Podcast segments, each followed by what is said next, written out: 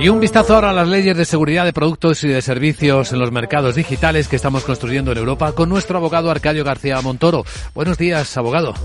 Buenos días, Luis Vicente. ¿De qué hablamos?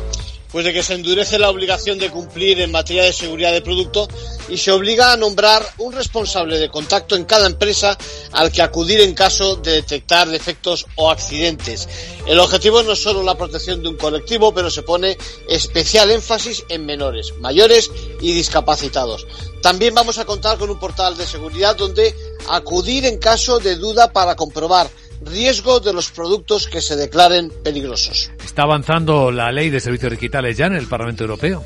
Sí, fíjate que ayer mismo el comité correspondiente aprobó una, por una holgada mayoría una propuesta que, unida a la, de, a la ley de mercados digitales, convertirá a las grandes plataformas, por encima de los 45 millones de usuarios, en vigilantes de las redes.